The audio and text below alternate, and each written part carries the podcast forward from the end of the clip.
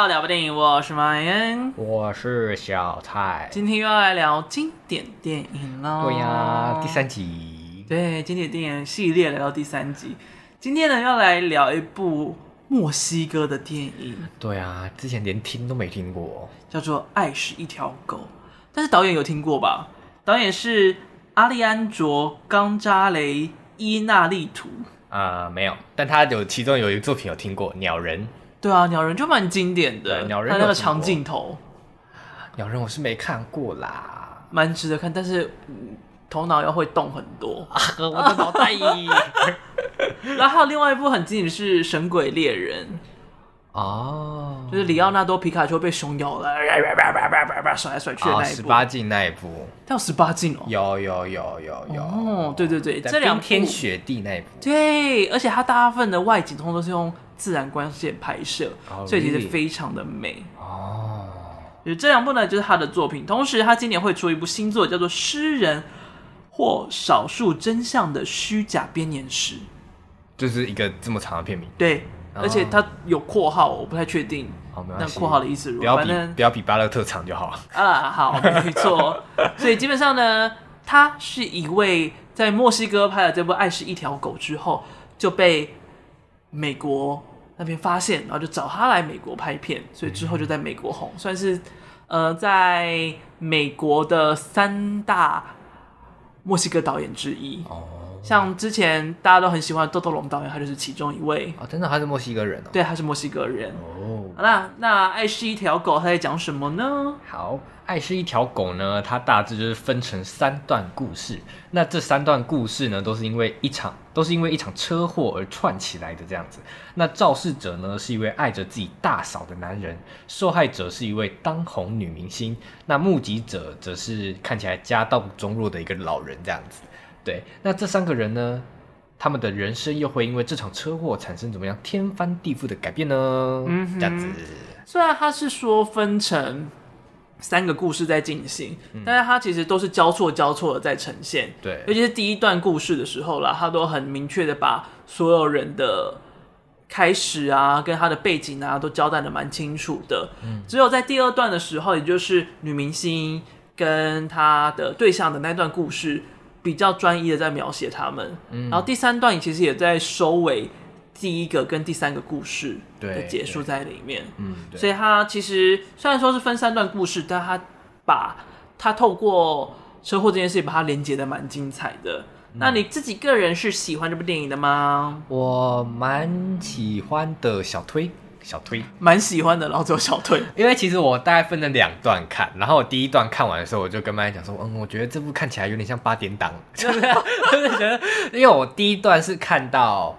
就是就是还没有分段的那个故事的时候，嗯，所以我一开始看的时候，我不知道它是一个三段式的故事这样子，所以我看我就觉得，嗯，呃，感觉好像蛮普通的呢。然后之后我就回家又在默默的看，就看到那个车祸之后，我就觉得，哎，好像有那么一回事啊，这个电影。然后什么？为什么？所以你就是还是想要看到人被车撞？不是不是，我就是车祸之后开始觉得，哎，好像有其他东西串在一起了的那个时候，哦，我就觉得，哎，好像。有一点不一样的东西这样子，但是因为我因为那场车祸之后，有很多不同的人事物被拼凑在一起，所以看的过程我会一直一直想说，所以他这样看起来算是一个悬疑片吗？就是他是一直把很多东西拼拼凑凑，然后最后有一个有一个三个人到底是什么样的关系之类的。我一开始以为会这样，就看的过程中会这样，然后到最后才发现，哎，其实三个人。三段故事要拆拆开来拍，好像也没有，也是可以，也是可以。所以其实一开始会很，因为他要串在一起这件事情，觉得很新奇，然后觉得哎、欸，好像很酷这样子。但到最后却三个人却好像又没有什么关系，然后我就觉得那个期待值又被打掉了。但是我觉得这是他厉害的地方，就是他其实虽然分三个段落把它串接在一起，但是这三个人就是。在讲的是同一件事情，在讲的是感情，嗯、以及跟狗之间的关系。嗯，但是它是三个不同的社会阶层，它同时要强调的不只是故事本身，还有墨西哥的社会阶层状态。哦，所以它等于其实看似简单的故事里面，它表达的事情非常的多。嗯，在这个里面，而且其实它拍摄手法其实也算是，就是因为它其实最电影的最开头就是已经是那场车祸了，嗯哼，然后再慢慢的就想，你一开始有点倒叙了，对对对，所以我一开始没有看简介的情况下，我会想说它就是一个很 normal 的电影，嗯，但是你到那个之后开始串起来，就觉得哎，越来越越来越有看头了，好像开始有点不太一样了，刺激了这样子，嗯、对。然后再加上我自己三段故事，我又特别喜欢第二段故事，所以我就觉得好像还是可以小推一下这样子。哎，你为什么特别喜欢第二段啊？因为我应该是说，我比较可以看得出来，他可能像他地板的洞的在隐喻着什么，或者他一些东西的怎么讲，就是他狗在隐喻什么，他地板的洞在什么，在隐喻什么，然后他们两个之间的关系，就是我比较看得懂，然后我比较吃得下去，对，所以我就觉得，哎，第二段故事自己蛮喜欢的这样。好的，等下再来讨论隐喻的东西这件事情。OK。然后我个人是蛮喜欢的，嗯，就是它其实很紧凑又很精彩，去叙述这三个故事。对，而且它基本上第一个故事都是用手持镜头来叙述，嗯，所以那个镜头非常的晃，嗯，但那个晃的状态跟那个社会状态的暴力感跟那个残暴的感觉是非常大调，所以觉得哇，用这个虽然。某种程度上也是因为他们的经费不足的关系，对，但是搭上他的这个背景跟他所诉说的故事却非常的大调，嗯、就会让我觉得，哎、欸，叙述的方式跟他要达到的目的其实通通都是扣连在一起，不会因为纯粹是。没有钱，所以就妥协。Oh. 他没有，他没有妥协，而是把它变成了加分的其中一个部分。就而且在看的当下，你不会觉得他们好像经费不足或什么？对对对，他的经费只有两百四十万美金哦，oh. 所以他的金额算是很低的。然后这边也介绍一下，这部片其实对于墨西哥而言是一个非常非常非常非常重要的作品。这部作品呢，其实等于开创了墨西哥电影的新时代。在两千年那个时候，基本上墨西哥一年产出的电影可能就只有个位数，嗯，那个数量是非常的稀少的。而阿利安卓导演，他是一个新导演的姿态，但是他去跟很多公司找了资金，而且还真的有公司愿意提供他两百万元。哦两百万的美金，真的、哦？对对对，所以这是有史以来第一次，两百万，不是政治，不是不是政府单位的补助。两百万美金不就是大部分他的预算都在里面了？对对对，他赞助了他两百万，哦、然后他自己再出了四十万。哇，什么公司啊，那么大腿？对，就是他真的是提供了他蛮多的资金，然后这个公司呢，其实叫做。Alta Vista，嗯，基本上也是在做创意跟内容产业的一个公司，哦、所以说他就是看在他哎结构有趣，他想达到的目标也有趣，所以就愿意投资他这一笔钱。而在这样子金额有限的状况，他还做了一件很酷的事情，就是他是在墨西哥城拍摄的。通常因为墨西哥城这样的地方是非常危险。然后问题也很多，很多罪犯的一个城市哦，治安不好。对，所以你在里面拍摄，其实会有很大的问题存在。所以那个时候，大部分的人要拍在墨西哥拍片，他们会选在小镇或村落或比较荒凉的地方，比较不会受到干扰。嗯，而愿意在墨西哥城拍摄，让观众看到墨西哥的墨西哥城的样貌，他是第一个人哦，所以才会有人说他的电影打开了。新墨西哥电影的一个开端，嗯，所以这部片有一个非常重要的一个状态在里面，而且过去政府只补助有经验，然后票房不错的导演，嗯，到他开始，大家才看到其实有很多新的方式跟不一样的方式可以制作电影，也是有机会成功的。哦，而且这部又是导演的处女作，对，所以那时候才会让这么多人吃惊，然后也觉得，哎，他真的是一个。很厉害的导演，人才这样子，真的，而且他的灵感呢，基本上也是从自己自身来的啦。他在刚才有提到电影中最重要的车祸，就是一九八五年他曾经发生一场比较严重的车祸，从中幸存，所以他才会想要用车祸来作为这部电影的最重要的主视点。嗯，然后像是里面那只。斗犬的狗狗啊，也是他自己有着这样差不多这样的狗狗，但是没有在斗犬了，斗、哦、犬是非法的。然后模特的故事呢，是他有朋友就是这样发生的故事。然后杀手的那一段故事，则是来自于他童年记忆当中某一个陌生男子他被传闻的故事。从中改编而来的。哦、他就说：“我试图要写一个人性化、矛盾而且尖锐的故事，并创造出令观众感到兴趣又讨厌的角色。”哦，你有感觉到每个角色都有令人被讨厌的地方？第一段故事比较严重啦，但其实后面两段就比较还好了，就不会到真的讨厌这样子。没关系，我们可以之后再来讨论他们该被讨厌的地方。啊，那你会觉得里面斗狗的部分很恐怖吗？很恐怖啊！而且他那个，我真的不知道他那个狗的那个尸体是怎么做的哎，是他们用道具做的吗？还是 real 的狗狗？那是 real 的狗狗，真的假的啊？狗就这样配合演出这样子哦，所以他对他下药啊。这是可以的吗？还是照理来讲是不太可以的。Uh. 就是以欧美人就现在的观念来讲，这件事情是不被允许的。哦，uh. 就是可能要用特效或者用道具的方式来呈现。但是在那个时候，再加上他们根本就没有，只他们甚至就是几乎没有在拍电影的状态下，嗯、他能够做做的做法就只有这样子。当然，这个事情之后被检讨的很严重，但是那个当下他就只能这么做，而且他也尽力让的。保全到对那些狗的生命安危啊，的确啦。但是在看的时候，应该还是觉得很恐怖，就是那些撕咬啊，那些血肉啊，跟那些狗的尸体。哦，所以那个斗狗，那个在开始在打架也是真的。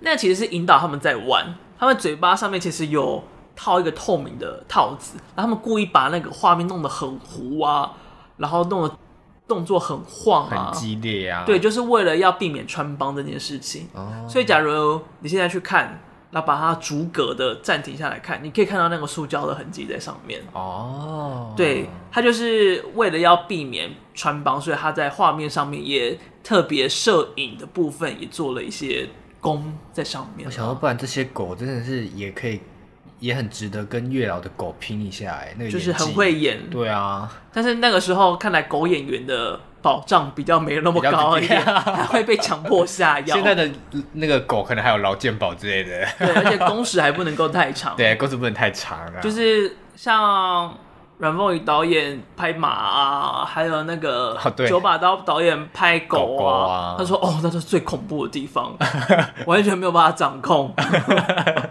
而且时间又很短。”他说：“拍动物都有点噩梦。”里面那么多只斗狗，其实也有一些是真的斗狗，但是有些是演员狗，嗯、就是因为演员狗的数量没有那么多，所以他们有些就是用真的斗狗来进行这些表演。嗯，但是他们就都至少会有那些安全的保护措施在。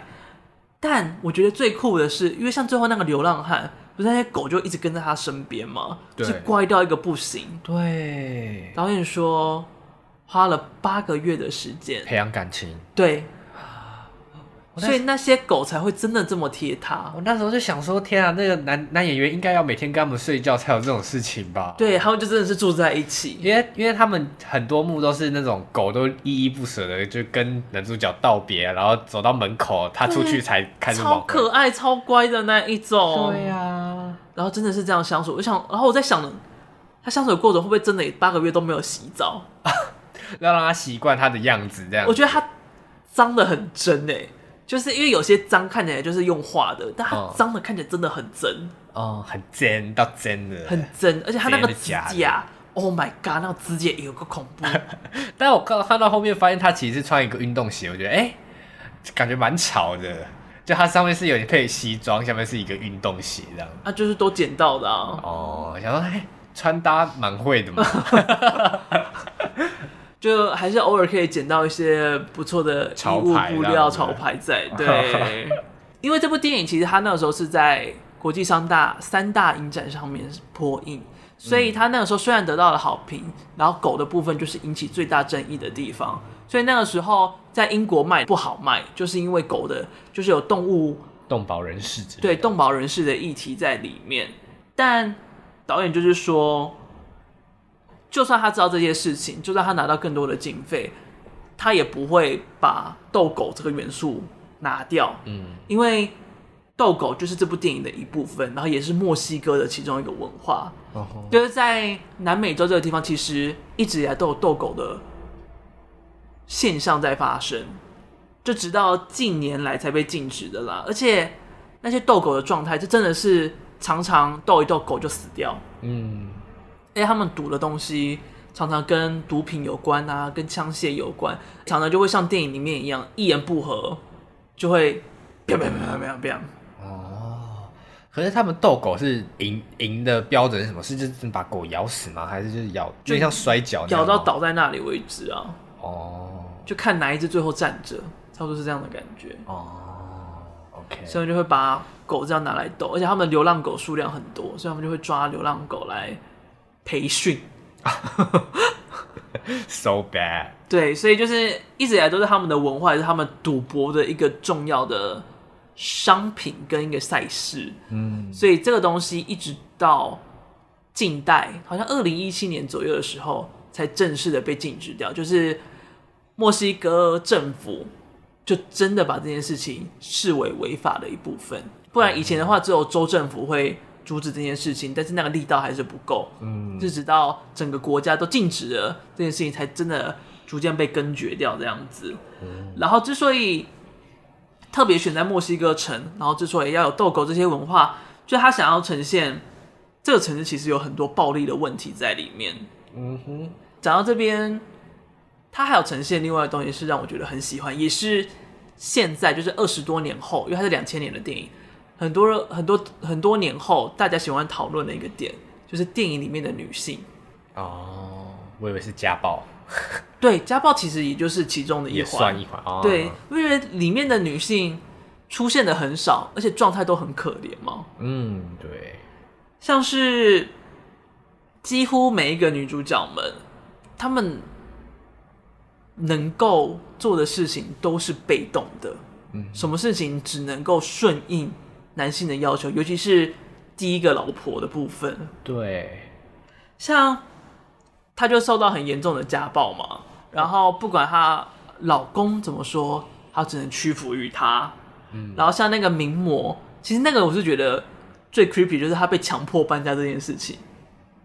哦，他那个就算强被强迫。对啊，他的东西就全部都被移过去了。哦，对耶，对对，对。他说：“哎，这个东西好像我家的沙发哦。”他说：“哦。”这就是是好像这就是你的对，啊、然后还有就是他的东西在后面，所以他一开始的时候超级不爽，哦、但他发现是他喜欢的那个男生搬的，他就 OK，一切都 OK 可以接受。但其实这件事情还是不合理的，不应该出现的，就是因为在他喜欢的男性下，他接受这件事情。对，其实，在第二段的故事当中，你也可以看得到，就是这个女主角那个女 model。他很多事情没有办法自己决定跟处理，都是得要依靠着男主角这边来做进行。当然，一部分是因为他的伤，对，但另外一部分也是因为权力掌握在这个男性手上，他就有点像是那个，有点像是贝尔一样，他被关进了一个城堡里面的那种感觉。哦，美女野兽的贝尔，对，美女野兽的贝尔。嗯我就想要搜寻一下哪个贝尔，应该也没多少贝尔吧？的确啦。然后我觉得第三个被迫的女性就是她的女儿，对，就是只能，就是她爸爸就很早就走了，就自己就走了，然后之后长大之后还要被迫，就是怎么讲，她爸爸又自己闯入她的家里面，对，超没礼貌的，的然后到底在冲啥小？人家有允许你吗？他那边自己自以为是，在那边就是缅怀啊、道歉啊，嗯，想说你不先就是用一个比较温和的方式吗？对啊，一定要直接闯入别闯入别人家里面吗？这样子合理吗？OK 吗？嗯，那边觉得但但我看他那边开锁，我好像也会开耶，就是他就是用两根东西，然后这样子钻钻钻钻钻，然后就开了这样子。你有开过吗？有，我开过。真的假的？你开哪里的锁啊？就是。我之前去宜兰一个地方玩，好像那个地方叫什么零零七什么，就是一个类似小小博物馆，但它在一个铁皮屋里面，然后它就是教你什么特，它教你一些特务的东西，什么摩斯密码，然后有一关就是解锁，就是用两根东西钻进去，然后就开始一直上下动上下动，然后就是把东西钻到这里面，然后一一压，它锁就开了。但是现在应该用不太到吧？我不知道啦，我是不知道现在还可不可以用啦。还是你去开一下邻居的门看看啊？不要，你说开那个有符咒的门吗？没有说开你家邻居，不是我家附近的，不要乱开我家附近的门，莫名其妙。还在想要探索那个家，不要再想要进去进去有符咒的那个家，好不好？等下它里面就是若男跑出来找你，我我不要。一打开里面只有一台摄影机，然后他在祝福你，比那个手势，全部都这样，全部里面一打开，全部人都站着，然后画满符咒这样子，喜欢吗？问你，我不喜欢，不住这，害怕。好了，你刚才有讲到，就是第二个故事，你觉得你知道那个洞的隐喻是什么？那你觉得那个隐喻是在讲什么呢？洞吗？我觉得就是在讲他们两个关系，自从有那个洞，就是开始产生很多很多不同的变化，然后那个洞也越来开始蔓延到整个家里这样子。嗯、对，然后而且你不觉得这这这整个电影的狗都好像很难死掉？好像你说生命力很强，很旺盛这样子。没有，最后死了一堆狗啊。哦，那个那个。对了，死一堆了，不知道怎么讲。你应该是说女主角家的狗生命力很坚强吧？就可以活那么久在那个地底里面。对啊，感觉有点像在对，就是在讲说，就是因为因为其实你看嘛，我觉得我觉得其实第二段故事的男女主角，其实如果没有那个洞的产生，会不会其实他们还可以好好的到很久很久很久？也许有机会，我觉得蛮大的可能，但我觉得不会。真的吗？对。就是我感觉啦，那个男生想要的只是一个能够在他身边仰慕他、依赖他的人，但他不想要有其他的麻烦哦。因为他在原生原本的家庭就感觉很像被老婆指使啊，或是要一直照顾女儿的。对对对，所以他就觉得倦了，所以才开始有那个打来又不讲话的电话存在哦。而后来，这个女 model 家也开始有了这样的电话存在。嗯，其实我觉得某种程度就是象征着，他也开始有在外面在诉求别的人了。哦，他要的从来不是一个稳定的关系，而是一个有仰慕他的存在，然后有一个新鲜感这样。对，因为其实，在墨西哥，即便现在也是会被说，他们有一个很。男性沙文主义的文化在，嗯，就是他们很强调男性都要有男子气概，嗯，跟必须要很掌握地位这件事情，嗯，而在墨西哥的女性权益其实到现在还是非常危险的，嗯嗯，在今年四月的时候，就有很大量的墨西哥女性出来抗议，说墨西哥是一个女性谋杀之国，那么严重？对，甚至有一个专有名叫做 femicide。就是女性加谋杀，墨西哥有记录的女性谋杀，二零二一年有一千零一十五件，二零二零年有九百七十七件，然后二零一九年有三千一百四十二件，光是一年哦，对，光是一年，而且这是有立案的数量哦，没有立案的也包括在里面的话，一天至少有十一位女性会被杀害在墨西哥。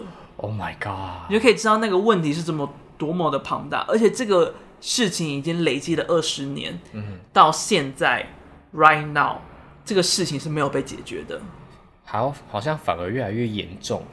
呃，没有越来越严重了。最惨的是二零一九年三千多件，哦，近期二零二一年是一千零一十五件，二零二零年比较少，就是低于一千件。哦，但是这是报案的数量，所以其实不能够就黑作为一个对，不能够作为一个判断依据。嗯、然后至今呢，目前至少有两万名的女性是失踪的状态，然后九成在墨西哥的犯罪是不会被解决的，然后所以有八成的女性觉得生活在墨西哥是危险。所以你就可以感受得到，在那边的文化下，女性受到的危险是多么的严重。嗯哼。其实还有一个统计数据，但我觉得它不太能够参考，因为它是在研究就是墨西哥都市边缘的一些小城镇的一些状态，就是在那边的男性大部分要么没有工作，要么就是做比较低薪的工作。嗯。然后女性的大部分是在工厂里面当女工。然后在当女工的状态的时候，其实会有很多的老板啊或男性去挑逗他们，哦，去搭讪他们。但是那个搭讪的跟性骚扰其实是很模糊的，因为它有权势上的关系。所以当可能你的主管啊，当这个工厂的老板去摸你的时候，你基本上是很难拒绝。而且有些人甚至会为了得到了更好的工作、跟金钱、跟福利，然后自愿被被挑逗，对，自愿去迎合这些事情在。所以在墨西哥这个地方，就是他就说，呃，性骚扰跟搭讪这件事情的界限非常的模糊。嗯，而且其实因为我去欧洲的时候，在尤其是在意大利的时候，蛮多女性朋友被搭讪，或者是我在路上也有遇过，就是他会直接去抓你屁股。哎，他不是不是用拍的或什么之类，是更夸张，直接是这样揪。你说你被揪了 key，就是我也有遇过。你被抓屁股？对，他就是直接抓你屁股。Oh my god！哎，他是抓的真的很大力，会痛，会痛的那一种。你说掐屁股？对，他就直接掐下去。Oh my god！所以就是你会知道，意大利都这样，那墨西哥应该会再更惨烈一点点。哦、uh。小爱被掐屁股就好好笑啊！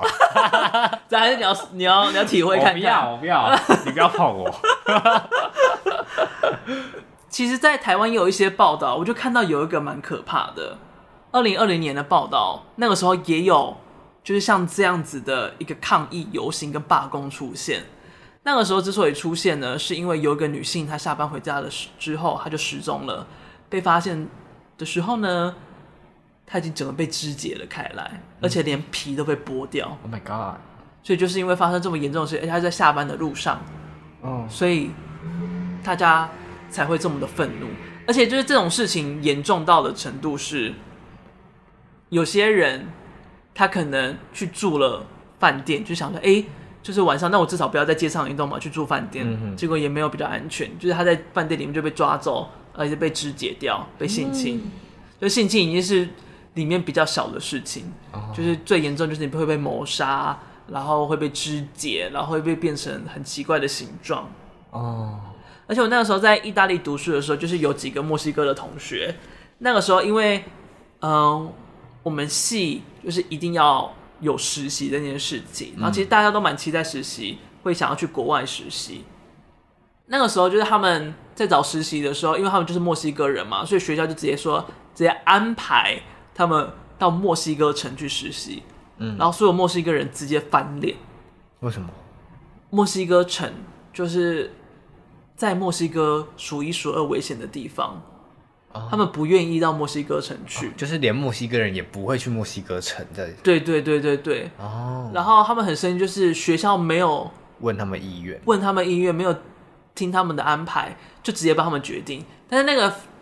如果不知道墨西哥城的状况，会觉得那个 offer 是很好的，因为是到墨西哥的 PepsiCo 里面去实习，就是百事可乐那家公司去实习。我想说，What is PepsiCo？对，就百事可乐，因为我我不太确定，它应该中文叫做百事吧？那家公司。对，百事可乐。对对对，就是听起来 offer 很好，但是问题是地点问题很糟糕，嗯、所以他们就是不愿意去墨西哥实习，然后也是因为这个事情。我才得知，原来墨西哥状况这么严重，就是连墨西哥的女性都不愿意单独在墨西哥的城市生活。哦，你就可以知道那边的问题真的很庞大，而且是到现今来讲都还是有这样的存在。嗯哼，也是因为这样的关系，所以二零零零年的时候就有导演想要真实的呈现出墨西哥城的状况是这么难得可贵的事情。嗯。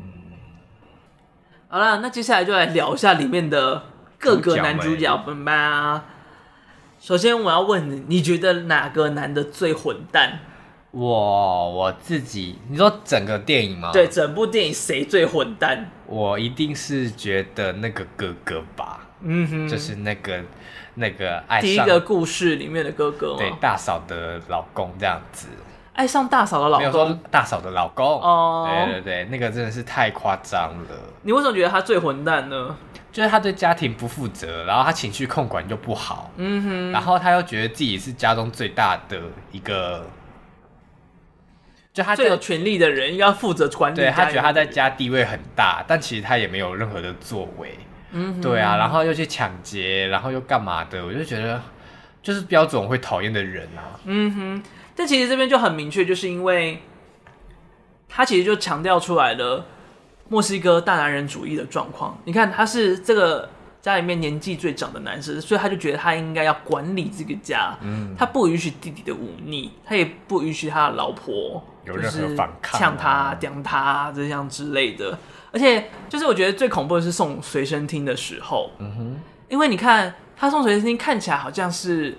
很温馨的桥段。对，好像是要对老婆好，嗯、但接下来他就不管他老婆的劝阻，就硬要去弄那个婴儿。哦，因为他在睡觉这样。对，然后甚至是很粗暴的方式在对待他，根本就没有在 care 那个婴儿的状态如何，也没有在 care 他老婆的状态如何，感觉他根本就是在照顾一只狗，在照顾一个宠物，就给他东西，那他就应该要开心。然后他要做什么，他不应该要来管他。哦，就是哦，我已经给你这个了，你不要再跟我们跟我们吵哦。对对对，就是你看我已经对你这么好，你还不知道感恩。嗯，所以他就会开始攻击他、打他、跟责跟责难他。嗯，而这个弟弟，其实我觉得他也蛮混蛋的啦。的确啦，我在看的时候，我一直觉得好像在看《当男人恋爱时》的感觉。为什么？就像，就因为这个弟弟就是，就是。就是有点死死心塌地的一直爱着一个女生，然后到后面他最后要去最后那一场硬要去斗狗那一场，我觉得就很像当人当男人恋爱时，他最后硬要去就是我要去干一笔大的的那个感觉，讨最后一笔债的。对，然后就觉得哦，好像哦，好像真的有一点这有一点点这样子的感觉，就是硬要去，但是感觉去就不妙啊的那种感觉。但我觉得最让我不舒服的是，他也没有在 care 那个大嫂。对，他也是自顾自的喜欢他，嗯，然后不管他说了不要还是怎样，他就是硬要上他，哦，而且我觉得最令我感到混蛋就是他哥哥丧礼的那一天，哦，就是都发生这种事情了，还还自顾自的想着要带那个人离开这样，对，而且他那个时间点问那些话是，他他是带着，我觉得他是某种程度上带着开心的事。的喜悦，嗯，在看到那个丧礼，就是哎、欸，我的哥哥终于不在，那我可以顺理成章的跟大嫂一起走，一起过生活。就是他可能就想说，没有束缚了吧，可以跟我走了吧？对，那种感觉。他也没有再把哥哥放在眼里，他也没有把他哥哥当成是他家人、他家庭的一环来看待。嗯哼，所以我会觉得这个弟弟其实也是混蛋的一个部分，而且就是其实，在第一段的过程当中，你可以感受到他这个。这边的地痞文化是多么的可怕，嗯，就是你看像那个金毛混混，哦，就有点像台湾的八嘎八家将，八八家不是八家酱啊，八家酱，对不起，八加九。但我觉得他比那个八加九的问题更凶、更严重，就是你看，他就很随意的，就是放狗就要到处乱咬。嗯、然后结果遇到有拿到的流浪汉，就怕了，对，然后就挑另外一只落单的狗，然后没想到放狗咬狗，然后结果自己的狗被咬死之后还来讨债，最讨厌这种人了。到底自己废了，还要跟别人说哦，你看你跟家的狗把我家的狗咬死，然后柿子挑软的吃，然后又很孬这样子。对啊，然后我就想说，就是他们那边的文化就会那个时候就会有点像这个样子，就是因为。经济水平不高，没有办法能够有安稳的工作，然后他们基本上依靠的就是这种地下文化，嗯，再加上他们没有人照顾，又没有人能够接受教育，所以他们就一直只能够停留在那个阶层的状态下里面，嗯，就是那个阶层那个分制是完全不一样，而且不是片中有那个车祸的环节吗？对，要不是有这场车祸，他们三个人的故事不可能会连在一起。这同时也就证明了他们的阶层分层是非常明确的，啊，他们根本不会知道彼此的存在，也不会有任何交集，这样子。对，没错。嗯，就是我觉得这场车祸在里面有一个很重大的意义存在。OK，那你觉得这个大嫂到底有没有爱她的哥哥或是弟弟啊？我觉得她是有爱她的哥哥，但是变成那样子的时候，一切当然还是变成了她不喜欢的模样。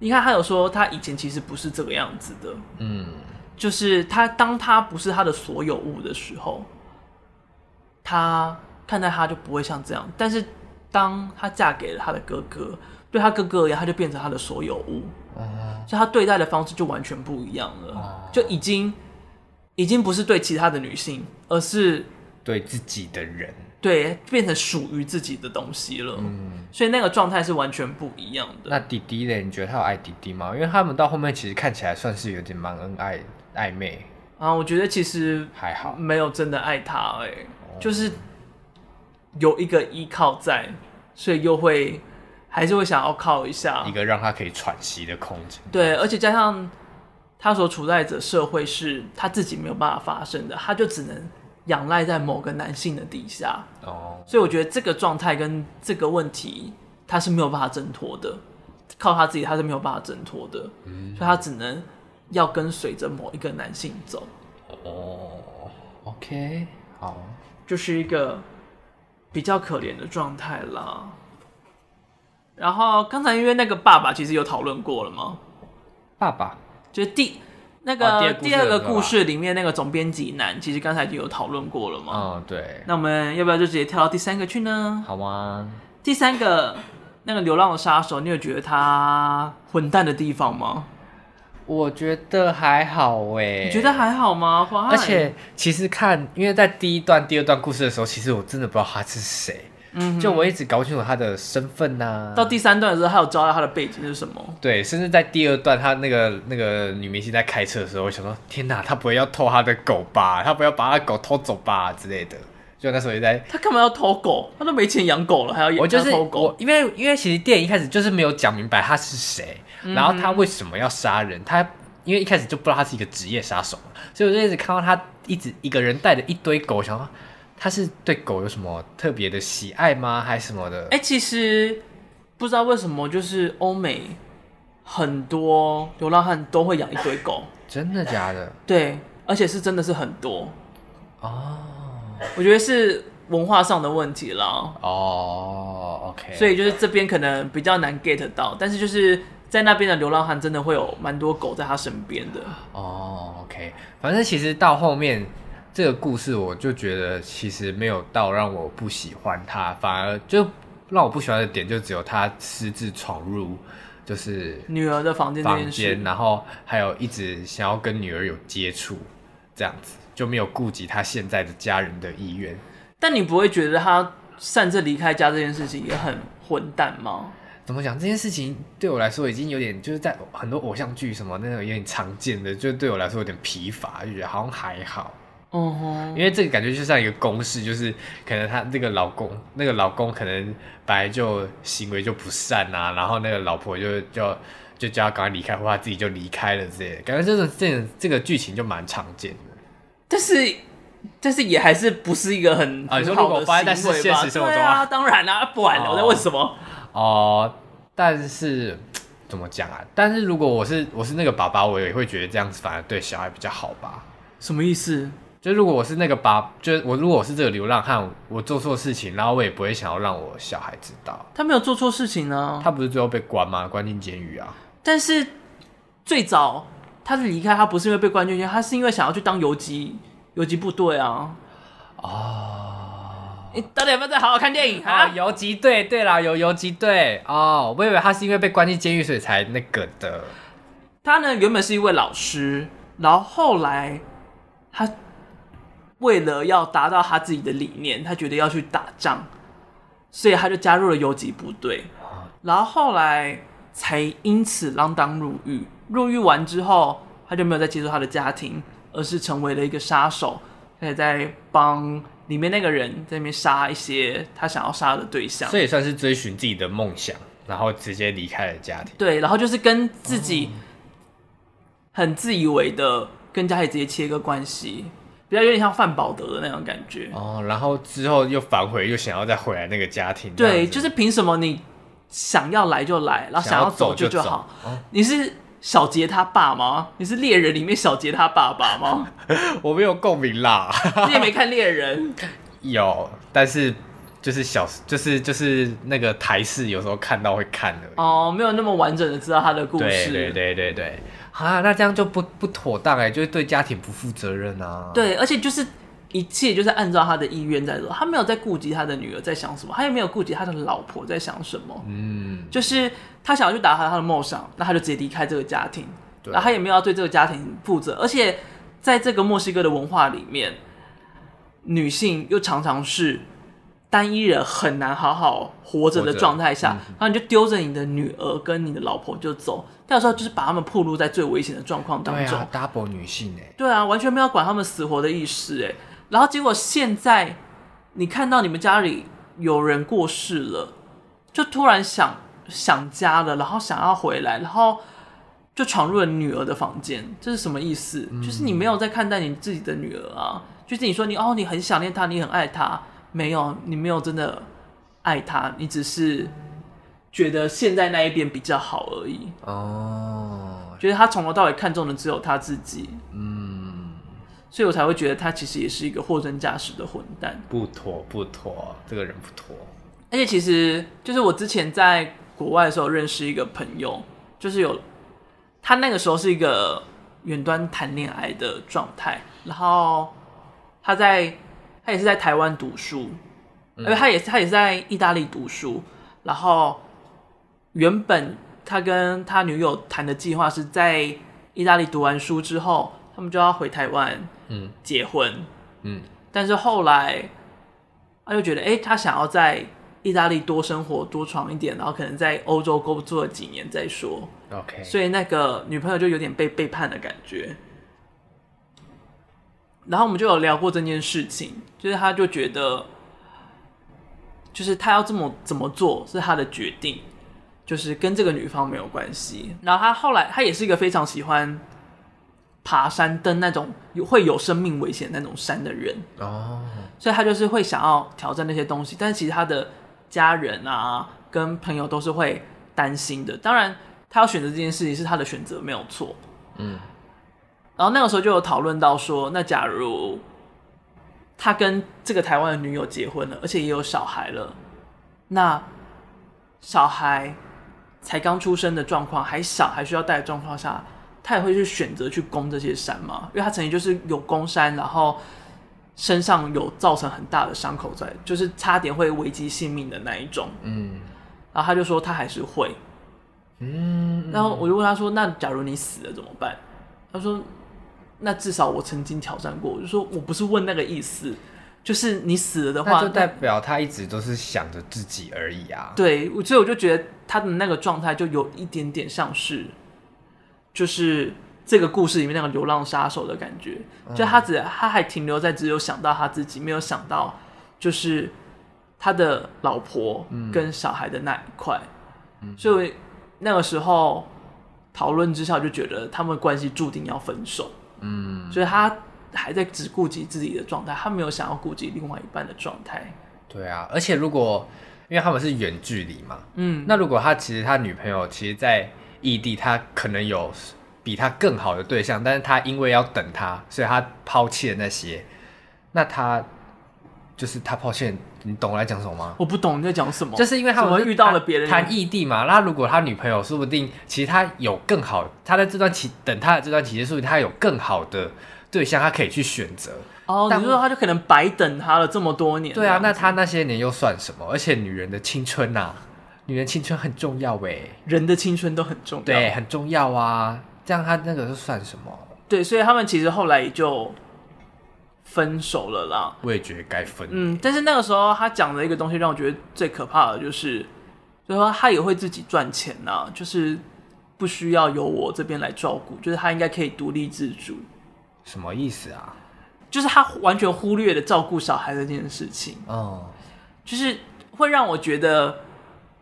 他是混蛋，跟这个流浪杀手是混蛋。你是是因为有这个小孩子的存在？你是说，在你刚的那个假设，他觉得反正女主角，她反正反正那个女生还是可以自己赚钱养小孩，这样子。对，她有她有自己能够独立生活的能力。Oh my God！就算有了小孩，应该也可以独立的的生活，好好的照顾自己。Oh、这个男生倒霉耶，就是真的是偏有问题了，好疯哦！疯是这种类型的忽略，我觉得是真的会有人有发生这种事情的。哦。像之前那个金穗奖的时候，不是就有谈到有一部关于离婚的，然后男生曾经送女生的结婚纪念礼是一个冰箱。哦，说失去，对，哦哦，就是他在那里面已经把就是要照顾小孩或者照顾家庭这件事当成是一件。他理所当然该做的事情，他的义务，对他的义务，他生活的一部分。那他除了做好这件事情，还要可以就是在工作这件事。哦，就他已经把它当成是就是女性天生就该含有的一个能力跟功能。然后就是某种程度上，他就把传统的一些概念融在他身上，然后却又说她是一个新时代的女性，应该有办法可以照顾自己。嗯，所以这其实是有很多不合理的逻辑在这个事情里面。Oh my god！对，所以就是震撼哦。而且那个时候我有看到，就是有些人就是讨论说，哎，就是这个男生其实是很可怜，就是这个流浪男子是很可怜，嗯的这件事情。嗯、所以那时候看到就是偏生气，想说你会觉得他可怜，就是因为你忽略了他其实抛弃了他的义务跟责任，嗯，然后自顾自的在进行这些行径，对啊，所以才会觉得他的行为可怜，嗯，可怜之人，可怜之人必有可恨之处，对啦，可怜之脸，你在给我笑，我最严重的人在笑别人，好啦，好，那我也想问一个问题，就是你觉得为什么会用狗贯穿这整部电影？因为其实我没有看到导演特别的解释，嗯，但是我觉得有两个原因，一个就是在墨西哥的文化里面，狗的存在跟数量本来就很惊人，嗯哼。另外一点，因为你看像斗狗嘛，然后还有流浪狗嘛，然后一般人家也会有养狗，所以他们狗其实存在于所有的阶层里面都会出现。哦，所以就是算是一个。也是融入他们现实生活中，就是会有这些事情的。对对，觉得他们现实当中一定会有的一个元素在里面，就是一个常见的元素。嗯、然后另外一个，我觉得他会用的是，因为看他，他叫做“爱是一条狗”。嗯，在电影里面，那些男性对待那些女性，跟对待狗，嗯，没有差多少啊。哦、所以我觉得他不只是用狗灌溉了这个文化。同时，也是在透过这个狗来对照那些男性们，就是做出来不太合时宜的一些事情。所以我就看到，在二零二零年的时候，就有人重新提及这部电影，他就想要探讨是过了二十年了，但墨西哥的女性一样不受到重视。嗯，哦，因为我自己查啦，我是查是有人是说。因为我刚刚前面就讲嘛，为什么感觉这部片里面的狗好像都死不了？嗯哼，就是你看嘛，就是第二第二段故事的那个狗狗在地底下那么久，起码有一个礼拜、两个礼拜，说不定更久。对，然后还活着。它抱起来那一瞬间，我以为已经死了，结果没有，它还是活的。然后再来就是第一段故事的那个狗狗嘛，被被枪 biang biang 了，就还是死活得好好的。嗯嗯，对，有就有人说会不会他就是拿。狗狗不管遇到什么事情，它都生命力还是很旺盛，它也是活得好好的。但是为什么人人在遇到一些心理上的，可能像第二段故事，就是他们感情上出一些问题啊，或是或是那个家庭出了一些问题，为什么人心很快很容易就可以毁掉一个人的感觉？但里面的狗也都很脆弱啊。哦，就是他他他，就是我查的，他们的意思是说，会不会他是用狗的生命力很旺盛，在对照就是人心，就是其实一点点感情上的事情就可以击溃掉一个人。嗯哼，嗯，我不知道，我没有这个感受，我就会觉得蛮有意思的这样子啦。对啊，大家怎么想呢？再跟我们说，没有，就是跟听众互动啦。哦，就观众们怎么想？对。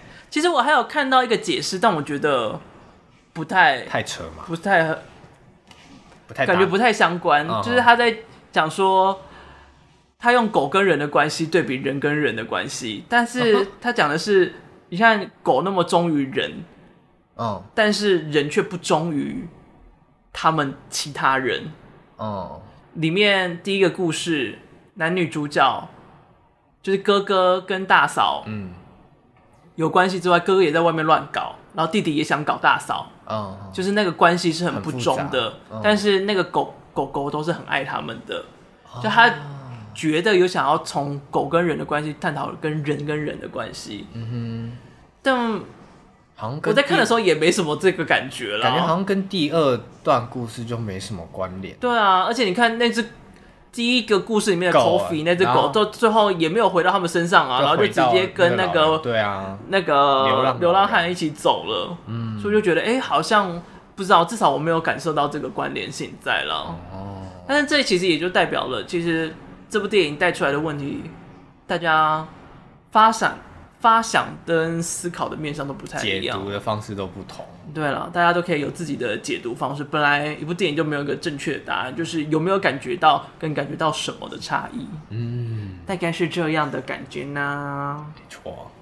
好了，那这集就差不多到这边了。对啊。好啦，累了。好累哦，今天录了两集，我刚刚一直在打哈欠呢。为什么？啊，这样怕。好啦，那今天就到这边啦。我是麦恩，我是小蔡，拜拜，拜拜。